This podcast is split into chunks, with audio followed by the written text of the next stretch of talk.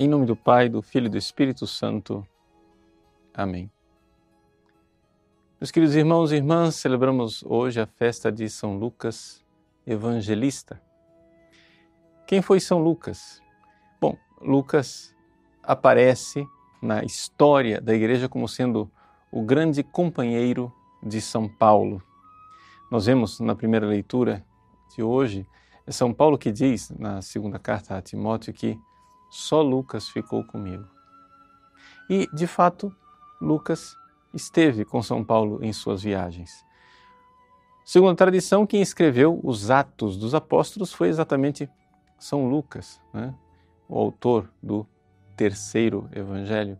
E é interessante nós notarmos que, a um certo ponto dos Atos dos Apóstolos, São Lucas, que antes estava narrando, é, falando a respeito do Pentecostes, de São Pedro, do, os primeiros mártires cristãos, da conversão de São Paulo, etc., lá pelas tantas, na segunda viagem apostólica de São Paulo, os Atos Apóstolos começam a narrar as coisas dizendo: Nós então fomos.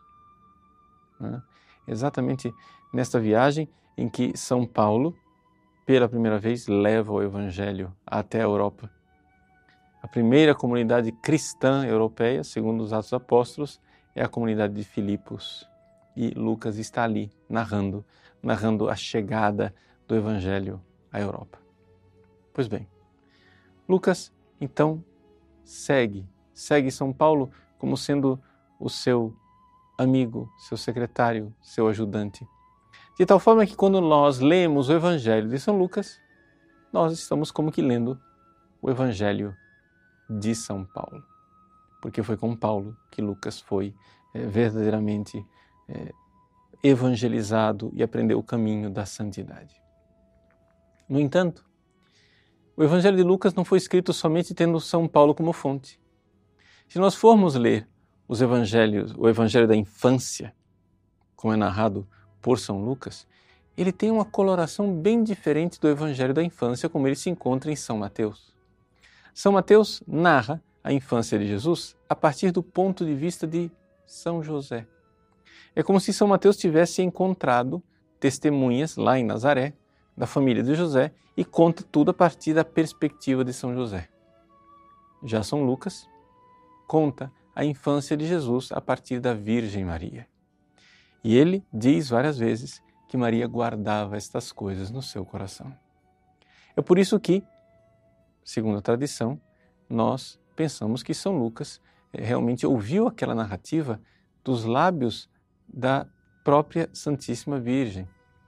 No prólogo do seu evangelho, São Lucas diz isto, que ele fez uma pesquisa né, para escrever aquele evangelho e que ele foi diretamente às pessoas que estavam interessadas. Ele está explicando porque é que ele, que não conheceu Jesus pessoalmente, ousou escrever um evangelho, porque ele foi às fontes. E uma das fontes de São Lucas é a bem-aventurada Virgem Maria.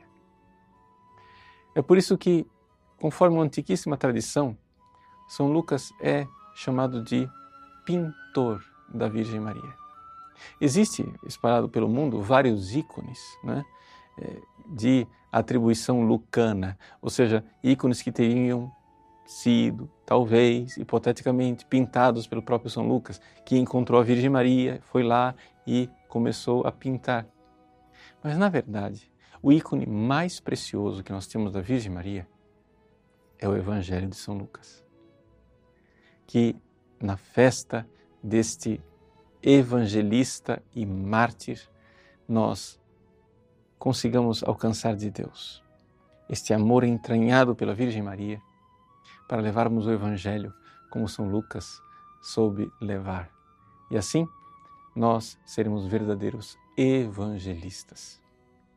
Que Deus Nosso Senhor nos mostre que assim que o mundo foi iluminado pela palavra de Deus, quando a Virgem Maria disse sim ao anjo, eis aqui a serva do Senhor, o mundo poderá somente ser iluminado pela palavra de Deus e continuar sendo se nós também, como a Virgem Maria, dissermos sim ao anjo, que ela interceda por nós. E São Lucas seja o nosso pedagogo para encontrarmos essa verdade. Deus abençoe você. Em nome do Pai, e do Filho e do Espírito Santo.